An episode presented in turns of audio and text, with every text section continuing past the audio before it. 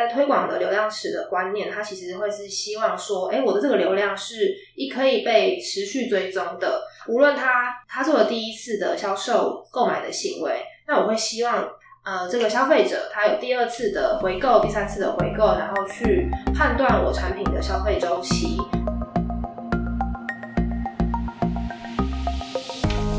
好喽，各位听众朋友，大家好，我是几个数据销的安东尼。今天我们首先邀请到我们专案 team 的 leader Jennifer，还有我们的总编辑 Amber 呢，为我们做简单的分享。那这次的分享呢，主要是讲我们上一周在六月十号的时候呢，有讲流量词思维跟我们的内容行销策略，简单的回顾。那希望大家呢可以听到 update 一下这些精华片段。首先呢是 Jennifer 出个声吧，让大家认识一下。Hello，大家好，我是 Jennifer。还有我们的 Amber。Hi，大家好，我是 Amber。好，我们呢就是直接进入我们的主题。这一次呢是讲到说流量池思维。想请教一下，说 Jennifer，我们的流量池思维跟我们的流量流量池这个之间的关系又是什么？它对我们的中小企业为什么在操作网络行销的话，它是尤为的重要？嗯，了解。其实大部分我们遇到的客户啊，其实也都是中小企业居多。那其实大家对于网络行销的第一个。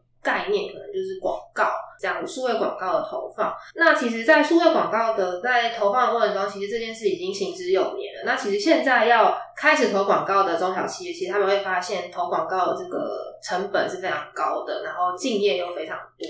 其实过去的流量思维，它是比较注重于转换，就是我一直要去追求更好的转换、更低的转换成本。但是它的这个流量，它就是一次性的。那现在我们在推广的流量池的观念，它其实会是希望说，哎，我的这个流量是一可以被持续追踪的，无论他他做了第一次的销售购买的行为，那我会希望。呃，这个消费者他有第二次的回购、第三次的回购，然后去判断我产品的消费周期，然后再来是，如果他真的是我嗯很忠诚的客户，我希望他是不是有做到推荐的动作，再帮我带新客进来，因为其实现在的消费者会比过往的消费者更更相信朋友的推荐。嗯，那其实就是让我们的流量不要只是一次性的单次运用，它可以重复的被利用。那其实它也可以比较有效的降低中小企业的行销成本。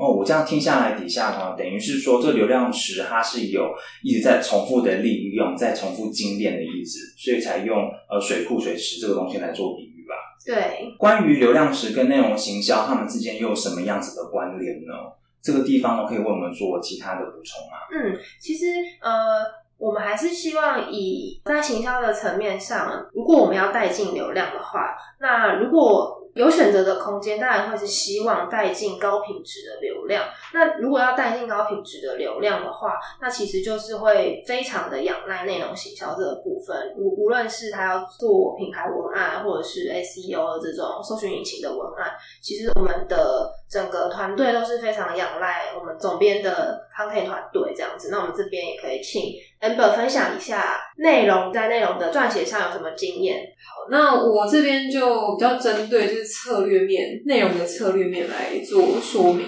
就是可能很多人觉得说，哦，我都已经产了那么多内容，那为什么好像转换也没有提升，然后曝光可能攀升到一个阶段就呈现一个就是没有再继续向上攀升的状态？那我觉得这边不是说你内容有写有产就好，比如说在拼说可能一个月产个十篇文章或者是十篇贴文，不是在拼那个量，是在拼那个值。那要怎么去讲？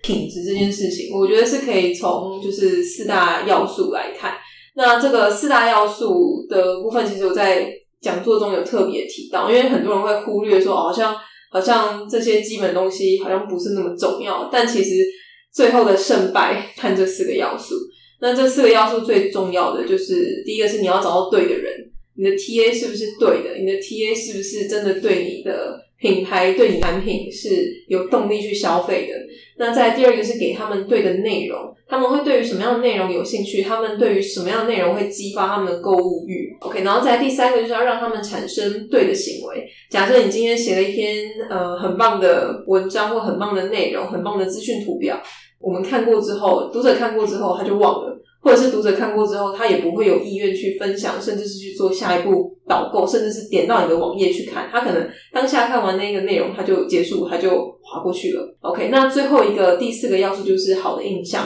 好，我再重复讲一次，就是对的人、对的内容、对的行为以及好的印象。那我觉得好的印象这件事情，大家可以先不用去琢磨，因为好的印象基本上你是要有点像是你都已经达到了九十五分，你再去追求那一百分的感觉。所以大家可以先把前面三个先做好，就是对的人、对的内容跟对的行为。那这边我可以分享，就是假设今天你可以换位思考一下，假设今天是你的消费者，他看到你的内容，他有没有办法触发他产生下一个行为？这件事情是非常重要的，可能。他看完这篇文章，他认识了你，但是他可能去搜寻你这个平台名的时候，发现哎，搜出来结果没有任何的官网或没有任何相关的资讯，那他可能就没有办法更认识你。即便他想，他也没有办法，就是往下一步走，就是可能往购买这条路走。对，所以其实有时候你是要去看说你内容布局有没有布局的好，就是呃，从知道你认识你，对你产生有兴趣，然后到最后的购买，是不是一连串都是顺畅的？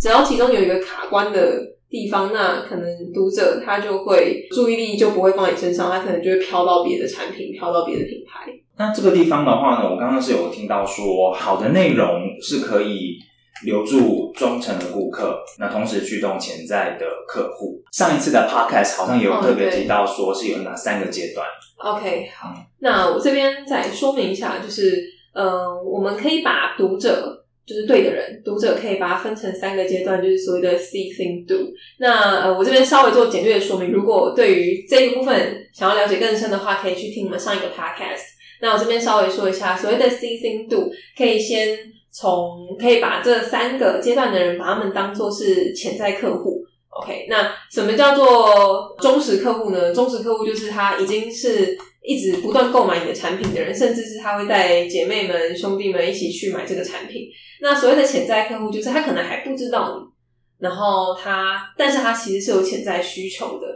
怎么说呢？比如说我们讲 C 阶段的人，哈，C 阶段他就还在观望嘛，东看看西看看。比如说，可能我以前是一个呃非常就皮肤非常白的人，那我从来都不会晒黑。那我可能过了二十五岁，过了三十岁之后，发现哎，我好像。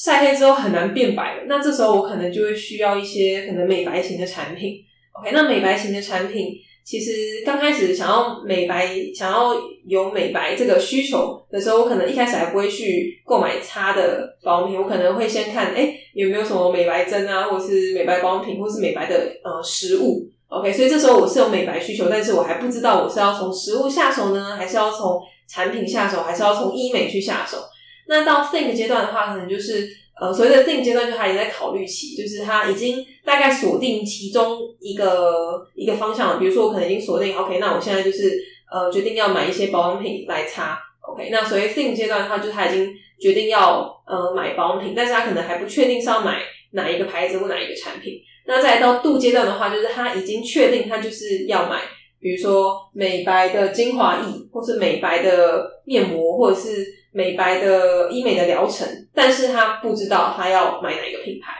，OK，所以就是所谓的 C 精度，就是他有这个需求，有这个需求，呃，到可能在考虑很多选项，到最后是已经确定某一个选项，但是不知道要在哪一个品牌做购买做转换，这就是所谓的三个阶段。度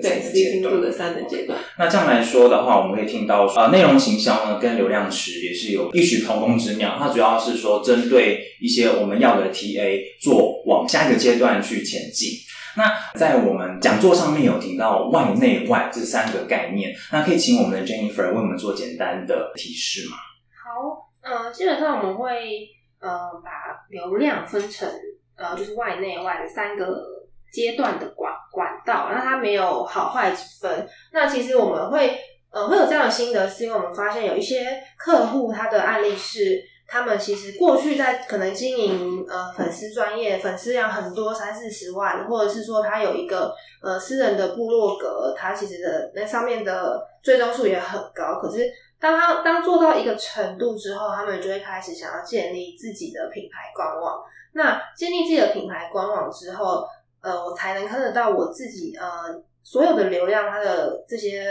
数数据跟分析这样子。那因为其实如果我是在脸书上，我有很高的流量，其实那流量都是送给脸书的，其实也不是我自己的。对，那其实我们都会建议客户，呃，他可以有自己的品牌官网，然后有自己的官网之后，我就可以开始操作一些比较不同面向的行销，是包含我可以做 SEO 的行销，然后可以透过广告去打比较完整的广告策略去打品牌。然后去做到转换，不同的渠道上，我都会有一些我已经设定好的路数。那当我的流量已经到了一个程度之后，我们就会再去寻求外部的流量资源，就是包含呃跟 KOL 的合作，或者是呃比较一线或二线的媒体的分享。那其实，在这样不同的管道下，我们可以去操作的内容的文案，它的方式也会不一样。像我听下来的话呢，所谓的外内外，应该是说，第一个外是从我们的社群平台，把整个流量呢，慢慢的、逐步的引导他们到我们自有的内部网站上面。所以这个内的部分的话，就是。它进入到我们网站之后，我们就可以做比较多的数据布局追踪，可以知道说更多的一些它的后续的动作是，它会往哪一个页面去看呐，或者是说它会对它哪些内容文章是比较有兴趣的，可以做二次的耕耘。嗯，对。那之后到你说的外的话，是说是透过外部其他的社群平台吗？还是说刚刚讲的是 KOL？对对对，因为其实像现在我们蛮多呃，不论大型小型品牌，我们都会去找一些网红啊，或者 YouTuber 或者是 KOL 去做合作，就是类似业配啦。那其实现在的业配已经相较于过去，它是一个比较透明化的方式，就是都会宣告我们这是一个业配文，那读者要不要看就取决于读者。那其实会这样做是因为，呃，当我的品牌达到一定的流量或者一定的力度的时候。呃，消费者他会很自然的去搜寻品牌相关的评价或是推荐这样子。那如果有一些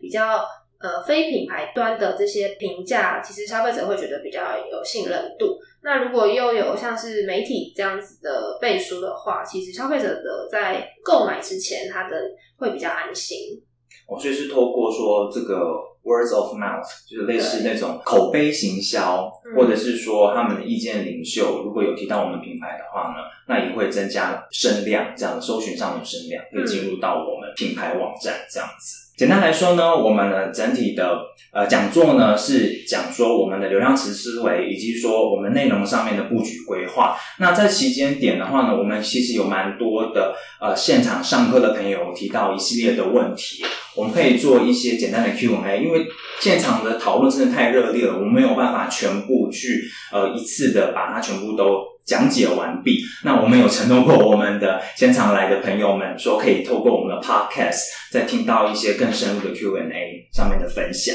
那首先是这边呃，有第一个朋友有特别提到说，呃，各流量来源啊，建议的分别配置是多少？那怎么样的比例会是比较健康的？各不同流量间有什么样可以互相搭配的方式？那这边的话，可以为我们做简单的补充说明吗？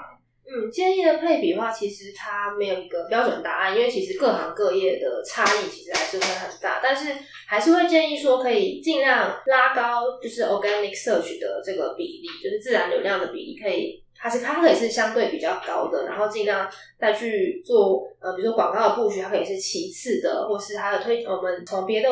呃，网站进来的流量，它可以是在更少的这样子，它其实就是不要让，其实它最主要目的是我们不要让所有的流量都集中在一个媒介或者一个管道上，就是我不要完全的依赖 SEO 或者完全的依赖广告，因为有可能因为现在的资讯变化的很快啊，所以有可能随便一个管道半年后就消失了。对，就是还是尽量去让呃我们的成分是。均分的那不同流量有什么搭配的方式的话，其实是要看我想要怎么样去传递我的产品或是我的专业给受众知道。那我们会建议说，其实前期如果我们的预算没有办法拉得很高的话，我们可以先透过内容行销来做 SEO 的文案，然后后续再搭配广告的呃再行销。那让客户可以慢慢的被我们留下好的印象，然后可能重复看到我们品牌的时候，他可以再进而做到导购这样子。嗯，我这样听下来的话，应该是说在前期的话做内容的配置，主要是因为呃，在我们打广告以后，如果在网络上找不到我们的相关内容或是相关的一些介绍。以及更深度的文章来谈及我们的话，那他可能就离开了。那我们打这个广告就是浪费。嗯，对对，就是广告它也是一个蛮深的学问啦。那就是其实它不是单纯的就是，哎，我把预算花下去，然后写一个文案。它其实它还是可以做很多不同的策略搭配，包含不同的广告，就比如说 Facebook 广告或者是 Google 广告，其实它都是可以做不同的行销策略的。好，那这边的话，我还有看到是我们的现场听众朋友有提到说，呃，我们总监呢有特别提到说，建议呢让所有流量可以平均分散到不同的渠道。为什么？因为我们永远不知道说这个平台在半年突然这个这个网站就关闭了，或者是这个平台呢就消失了，这也是有可能的。因为现在的网络的生态是变化非常的快。那我们有特别提到说，organic 自然流量高的话，这一定代表 SEO 做得好吗？这个地方是怎么样做解释呢？嗯，其实它不一定，自然流量高，它不一定代表 SEO 做的很好。但是如果反反之啊，如果 SEO 做的很好的话，你的自然流量一定会是很高的。那我来讲一下为什么？因为其实有时候像一些可能它大品牌的网站，我举例，可能像是一些一线媒体或是一线这种嗯杂志社的这种文章，他们没有特别去操作 SEO，它是因为他们本身的品牌声量很高，或是它的那个网站已经存在很久了，那其实它可能。发一篇文章，它的排名会马上的就是被推上去，它的流量自然就会高。就是在它不是刻意想要去操作 SEO 的状况下，但是它本身网站的体质好，那它的内容本身又有一定的品质，那其实它就会自然而然带来很多呃比较高品质的自然流量。OK，那这边所谓的自然流量的话呢，可以为我们做简单的说明吗？因为我相信应该是有些人不是很了解什么是自然流量。嗯，自然流量其实就是使用者或是读者，那他透过他想要找资讯的时候，比如说像我们总编 amber 刚刚提到的，就是我想要去找一些诶美白的或是保养的食物，那他会在搜索引擎上 key 这个字，然后我们就会做一些 SEO 的文案的这样的设定操作。那其实可以还是可以请 amber 来分享一下这部分，就是呃我们要怎么样透过好的 SEO 的文案去进而去提高。嗯，我们的网站流量。呃，关于好的文案这件事情，我觉得要先厘清一件事情，就是很多人会觉得说，哎，我好像以前写过文章，那就代表哎，我就是一定很会写 SEO 文案。然后或者说，有些人觉得说啊，SEO 文案就是写的长就可以排名就给排上去。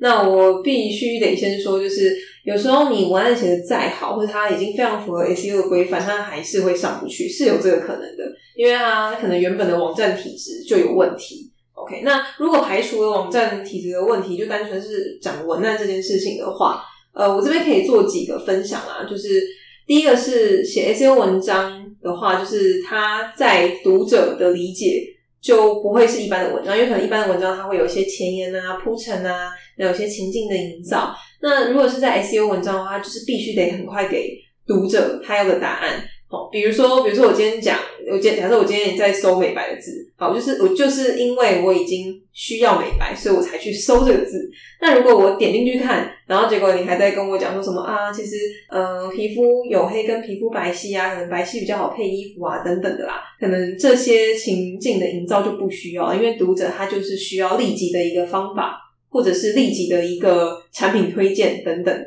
OK，所以在撰写 SEO 文章的时候，就是要非常的精确，就是立刻给读者他要的答案。那平常我们在做呃 SEO 文章的资讯的探勘的时候，就会去看说，诶，搜寻这个关键字的人，我们就去思考他到底是遇到什么样的难题，还是他想要得到什么东西？那他想要得到的东西有排序吗？比如说，他会想比较想知道诶美白的食物，还是比较想知道防晒方法？还是比较想知道，呃呃，医美的课程等等的，OK，所以我们会先去做一个排序，就是读者他最想要知道的东西，我们一定优先在文案中先提出来，然后在文案的编排上面就会是以读者最想知道的依序排下来，那最后可能才会带到客户的品牌的露出这样子。所以，呃，在写 SEO 文案很重要的一个地方，就是它不再是过去起承转合，不再是过去它要先有一个漂亮的开头、很漂亮的标题，然后再接续来写，而是你要非常站在读者的立场，有时候必须得把品牌抽掉的感觉，然后可能先站在读者立场，把读者想看的东西都先架构好之后，再把品牌放进来。因为这样子最就比较软的方式去结合读者跟品牌，那这样的方式其实才是让读者可以在心中留下对于这个品牌好的印象。因为现在已经是一个资讯爆炸的时代，其实大家一天到晚都被广告打到，不管是点开手机还是点开电脑还是点开哪一个网站，全部都是广告。那其实，在这样资讯冲击之下，有时候我们会。就对于广告就会很反弹。那如果读者在一刚开始，比如说我点开文章，然后一点开，可能第三行就在跟我推荐你家产品，或在就在跟我介绍你家的东西，那我可能就会立马跳开，就立马关闭。但是如果今天我是看完了一整篇文章，觉得哇，真的是写的非常好，分析的超级无敌精辟，那这时候我即便对你的品牌没有印象，对你的产品没有印象，但我一定记得我读过这篇文章。Maybe 我未来就是有这个需求的时候，我就会回头过来找这篇文章。那我可能就会直接在这个网站做下单。OK，那这是我对于内容的分享。那接下来是第三个问题，是关于推荐流量的使用情境是什么？这个地方的推荐流量主要是指什么呢？我们现场提问的朋友，他主要是在提说是跟广告转换吗？还是说是所谓的推荐是指？嗯，就是在 referral，对对对，在我们剧院上会有一个流量量叫做 referral，那其实它就是从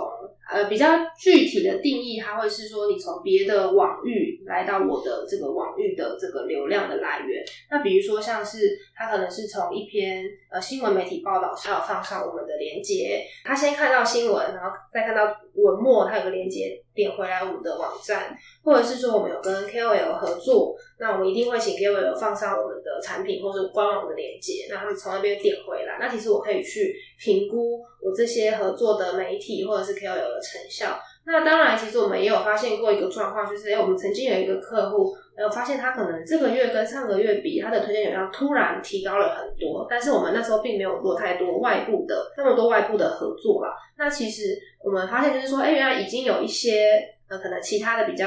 呃比较小的媒体。那他们其实，呃，类似的产业类型的网站上分享了我们原本写的文章，就是可能引用其中一个段落，然后他贴上我们那篇文章的连接，刚好他在搜寻特定关键的时候，他也在，呃，就是比如说第一名或第二名，那反而就为为了我们原本这个文章带来还蛮多的流量，也就是可以看出来，因为我们现在这个文章是不是有被引用啊，或者被发酵这样。好，那就是我们上礼拜的课程当中呢，我们有听众呢有提到说，我们 KOL 这么多，那具体的操作选择是什么？他就是不断的报寻找报价吗？还是有其他的方式可以寻找 KOL？嗯，其实我们遇过的要一直可以不断询价报价，通常都是大品牌啦。那其实以中小企业来说，它可能一个月。不太能够负担比较大预算的这种 KOL 的合作，无论是电商品牌或非电商品，我们会建议说有一些方式是，就是呃中小企业他想要开始踏入这条路的时候，那他可以先尝试一些是无酬合作的，就无酬体验，比如说餐厅，我可以提供他一餐，那请他帮我发发一篇文章，或者是说一些比如说保养品，那我可以提供一个免费的试用品。然后请他帮我推广面膜，其实现在还蛮多这种无酬体验的方式合作。那当然有一些可能比较不适合这样做体验，它可能是一种比较无形的服务的话，它还是得要去报价。那其实呃，依据 KOL 或是布洛克网红，它本身所能带来的流量，就是它的粉丝数啊，它还是会有不同的。价格范围区间，那其实这样的资讯，呃，基本上都会可以有一定的资讯平台可以找到，所以现在也有很多那种 KOL 的媒合代理商，其实都是可以去询问的。其实也有就是媒合平台也可以去找寻。OK，那这其中当中也有无酬，或者是也需要一点点的费用这样子。对，那其实，在选择的过程中，还是会建议说，尽量去找到符合我们产品 TA，就是 KOL 的 TA 跟我们产品 TA 它是相似的，就它可能是妈妈消费族群，那我们就尽量找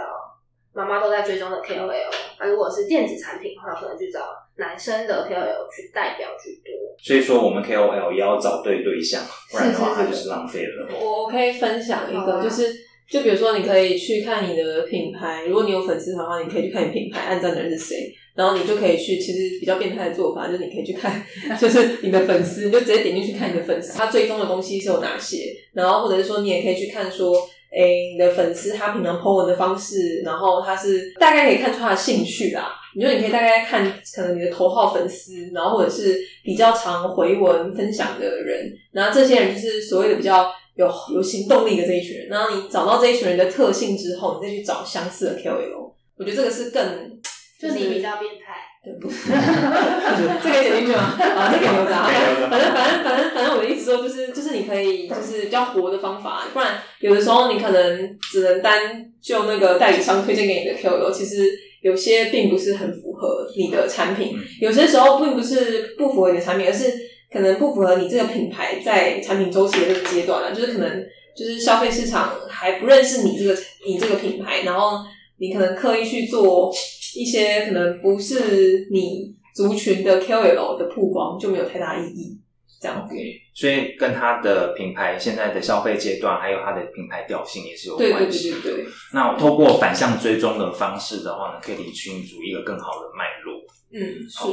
那我们呃上次上课的听众啊，也有特别提到说，传统媒体的广编稿，三十五岁以下的年轻人还有效果吗？呃，那我这边稍微说明一下，因为其实这个问题它呃可以再问的更精确啦，因为因为有时候我们还没有定义清楚所谓的传统媒体是什么，也没有定义清楚广编稿。OK，那我这边先就我这边的理解做回答。那第一个就是厘清一件事情，有时候你的渠道其实也是一种讯息，就是你从哪一个管道让读者认识你，其实有的时候。那个管道就已经决定了你的读者是谁。举例来说，比如说像现在可能还会看纸本报章杂志的年龄，跟滑手机卖的呃新闻的族群，就是就已经差非常多了。所以其实我觉得这不是广编稿有对广编稿对于三十五岁以下年轻人有没有用这件事情，而是你选择的媒体是谁。因为其实有的时候，如果你选择年轻的媒体，那你就自然就打到年轻的族群。那如果你今天选择的是可能老的媒体或者是呃传统媒体，那它打的族群可能就会是比较中高年龄层的。OK，所以我觉得广编稿绝对有用，但是要看你的渠道放在哪一个平台上，还有你的 TA 跟你的平台是不是有符合。OK，这是我的回答。所以听下来的话，是要思考说，三十五岁以下的年轻人，他们最常用的是哪些渠道？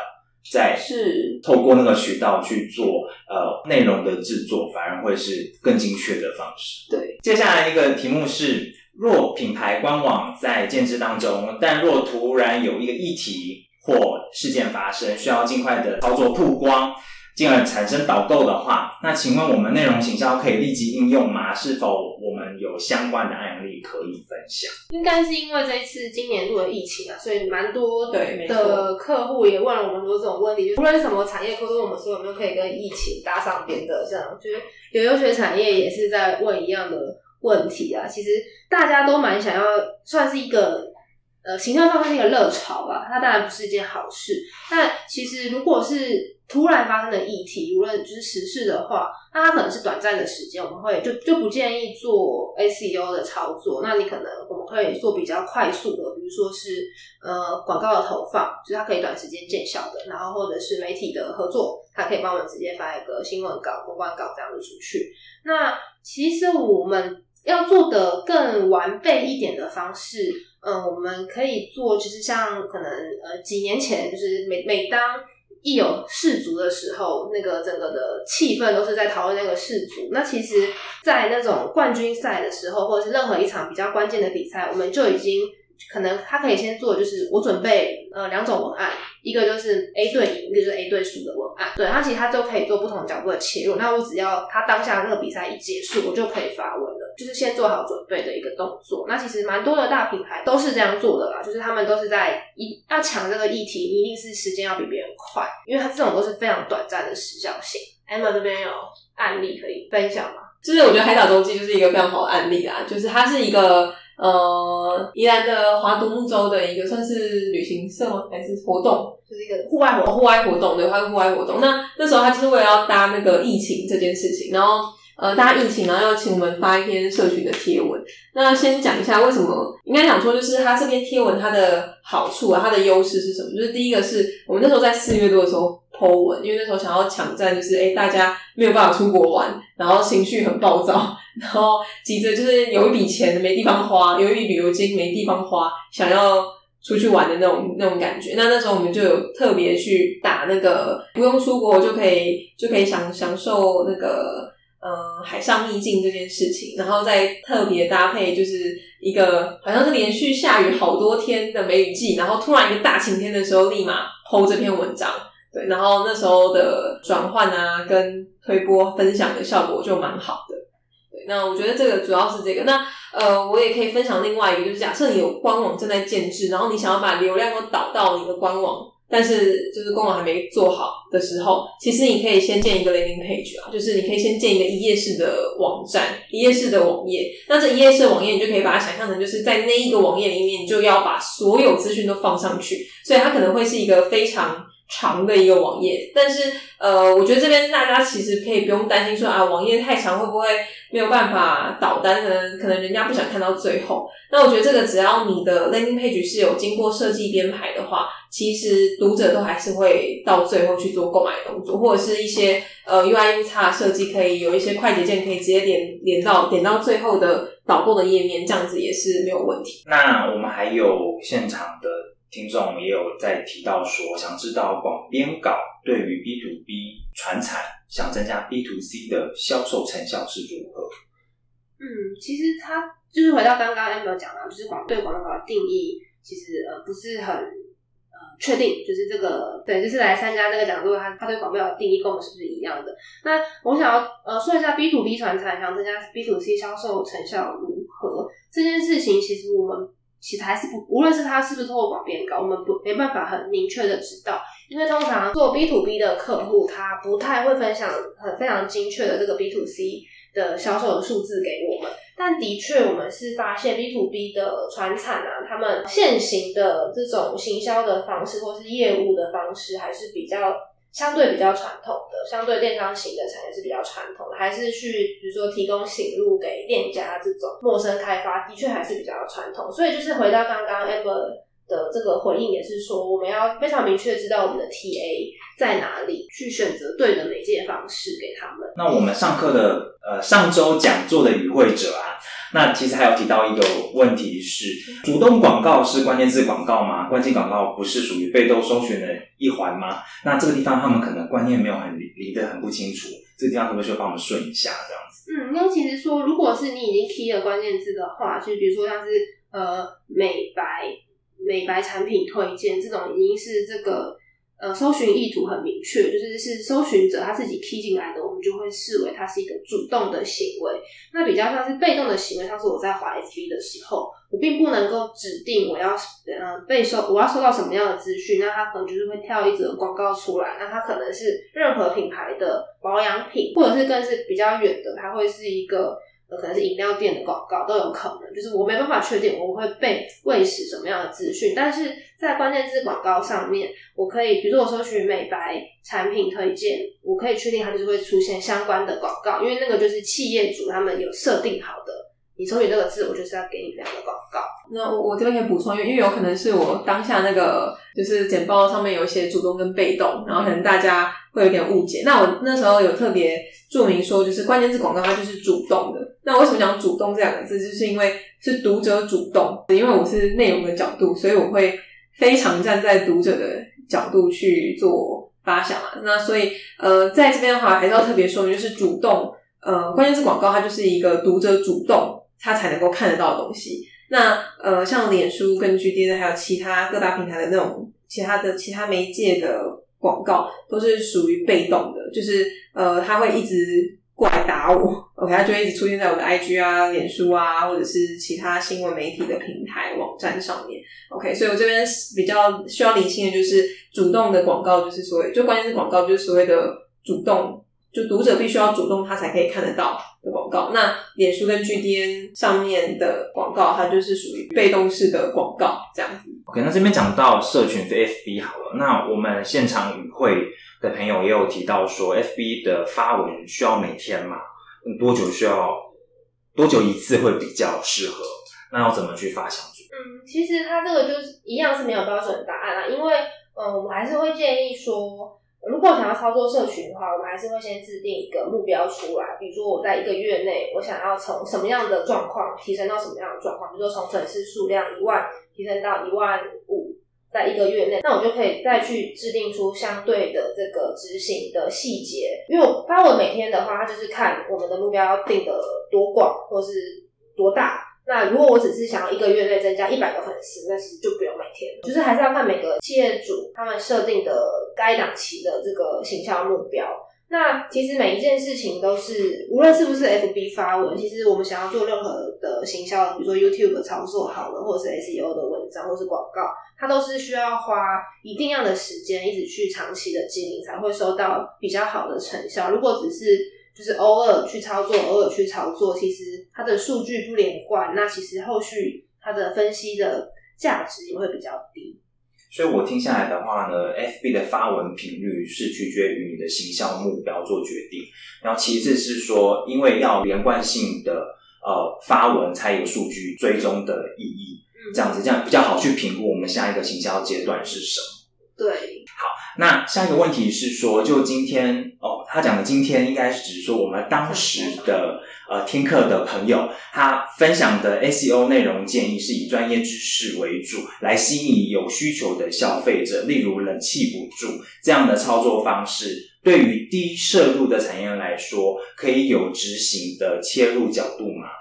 可能消费者并没有很强烈的搜寻动机，但是这方面的产业在 SEO 的内容布局有什么样的建议？他这个好像是上次是提到说是矿泉水、卫生纸这样子。对，那一样就是跟着 Amber 讲的那个框架走没有错，就是说我们要非常了解我们的读者，就就是也是 TA 啦，就是我要非常了解我的消费者。如果我已我已经知道。这些呃，我的消费者不太可能在搜寻引擎上搜寻我们的产品，那其实就不用花太大的资源先去经营这个管道。那我应该要去分析说，我的消费者他会从哪一边去接受到我这样的资讯？我们可以请 Amber 来分析一下。好，那呃，因为我觉得我记得这个这个问题印象非常的深刻，因为当下其实我也是想不到我们有哪个客户是类似有类似的经验。对，那呃，但是后来就是退一步想一想之后，我发现，哎，其实其实就像刚刚提到的，如果你已经很确认你的读者他就是不在搜寻引上面，他就是不可能在搜寻引上面搜寻相关的字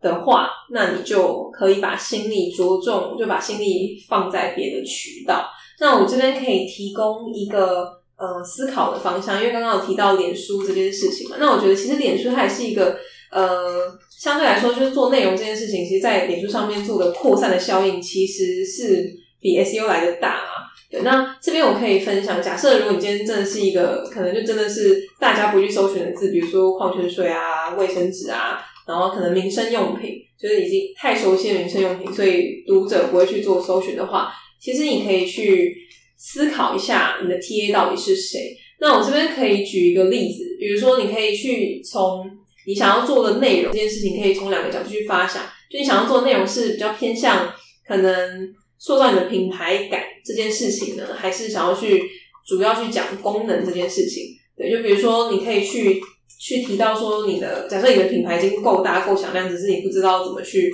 做内容的话，你可以着重在品牌情感这个部分。那如果你是呃，可能品牌没有那么响亮，但是你的产品确实是有。特别傲人的地方，那你可以去着重在你的产品这个部分去做做内容的阐述。那还有另外一个部分是，假设哎你的品牌跟产品可能都没有那么多的特色，这时候你可以再换一个角度，就是这已经是退退退到退无可退。你可以做一件事情，就是你可以去思考你的 TA 大概是谁。那为什么要去思考 TA 是谁呢？就是 TA 它一定都会有一个，你你的产品一定都会有一个 TA 大概的轮廓，只是你没有发现而已。比如说，我们讲矿泉水这件事情好了，可以去思考说，哎，今天会买矿泉水的人，他为什么要买？那他为什么不自己带水？哦，比如说我我自己可能，可能自己发想的，可能他是一个比较忙碌的人，然后他可能要常常在外面跑业务，那他可能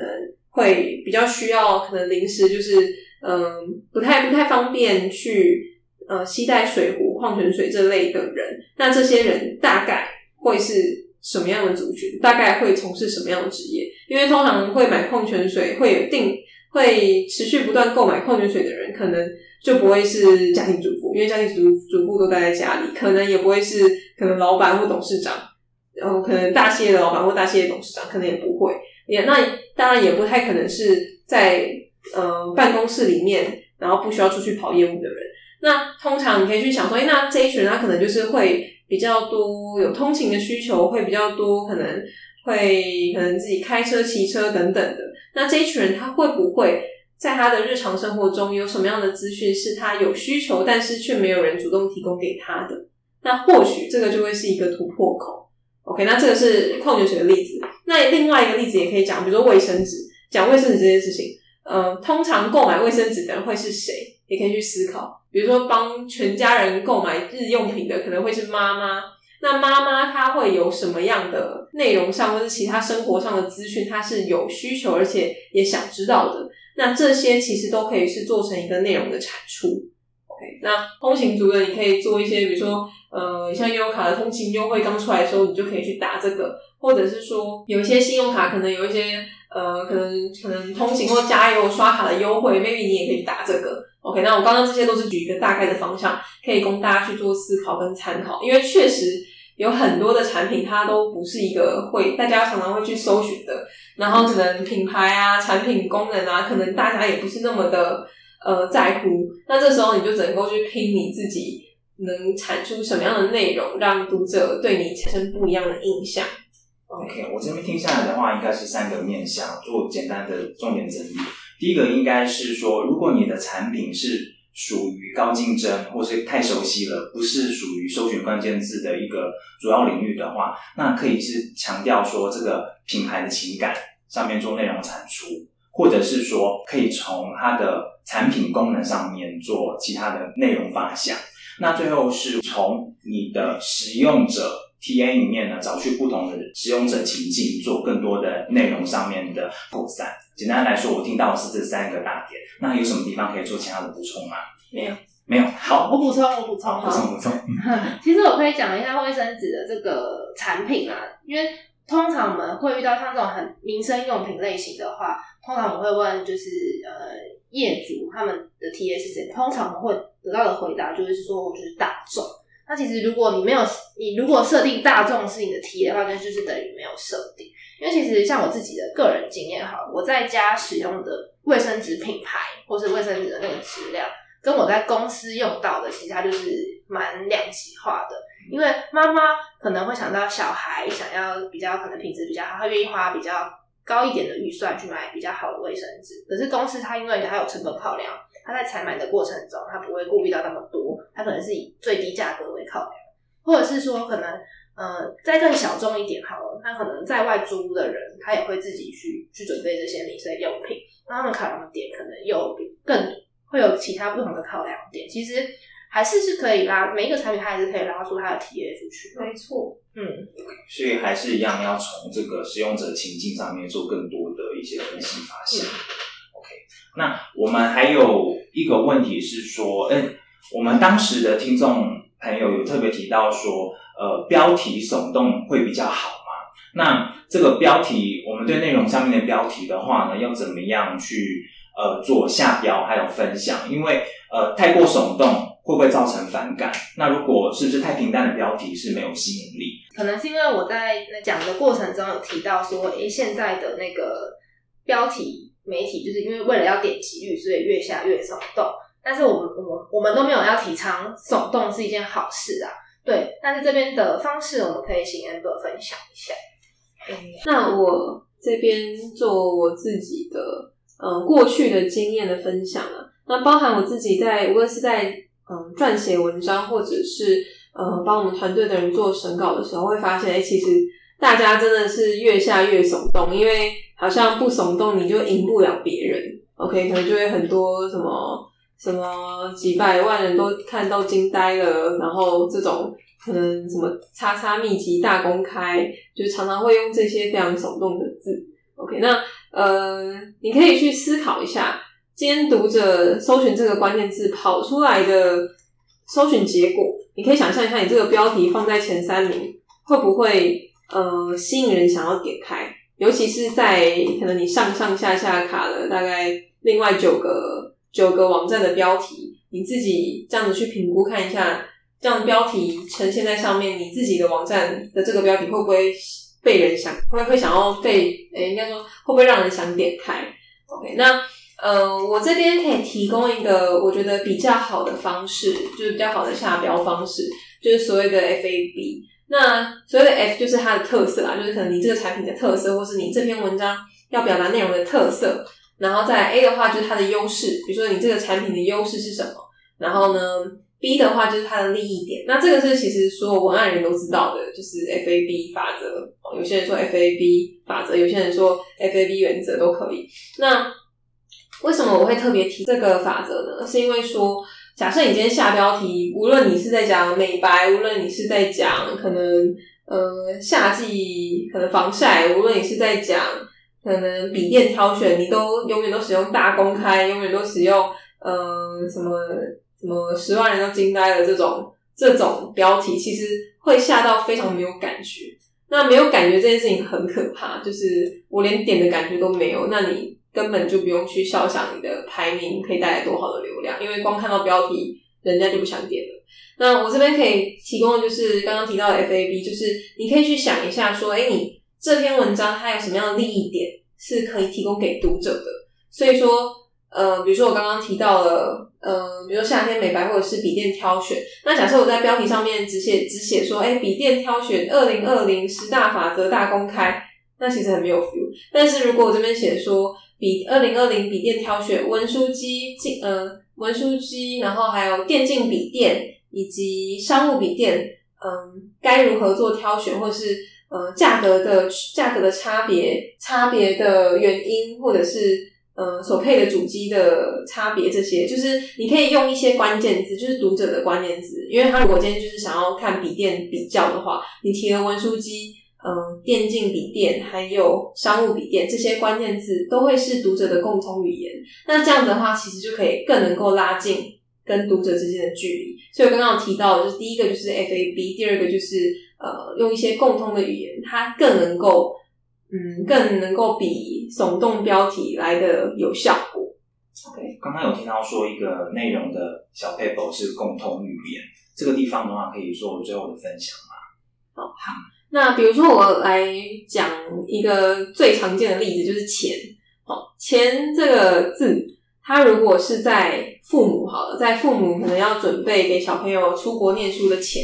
好，那这时候可能父母他不会把这个钱叫做钱，他可能会用教育金。OK，那这个就是父母之间的共同语言。那如果是讲到投资者的心态，投资者对于钱的想法，可能就是本金。OK，所以其实。呃，同样都是钱，但是但是他的他在不同的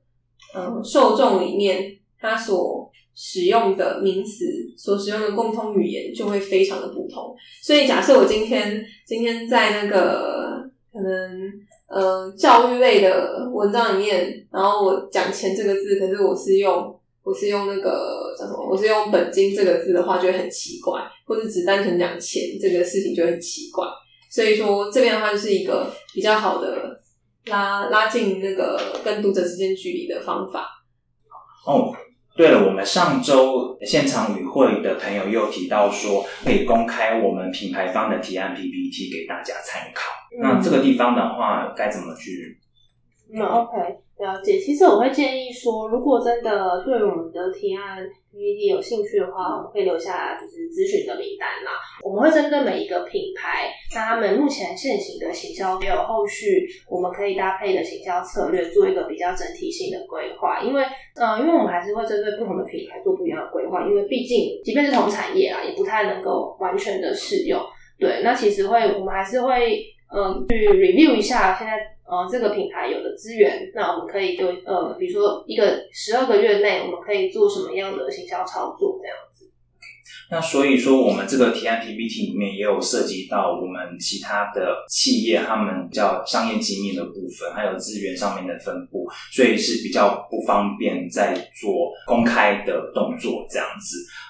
好，那这地方可以跟大家做简单的回应。如果要了解的话呢，非常欢迎是私聊或者是留言给我们说想要知道说其他的呃产业上面大概是样貌是什么样子。没错。好的。希望这一次简单的讲解我们关于流量池还有内容行销上面的布局，可以为大家带来一些不同的 idea 还有不同的发想。如果你有更多的问题想要提问，或者是想要了解的议题的话呢，非常欢迎投书于我们的 pocket 下方的连接，可以做更多的提问。那我们这一次就到这边告一段落，我们下次再见。好，拜拜，拜拜。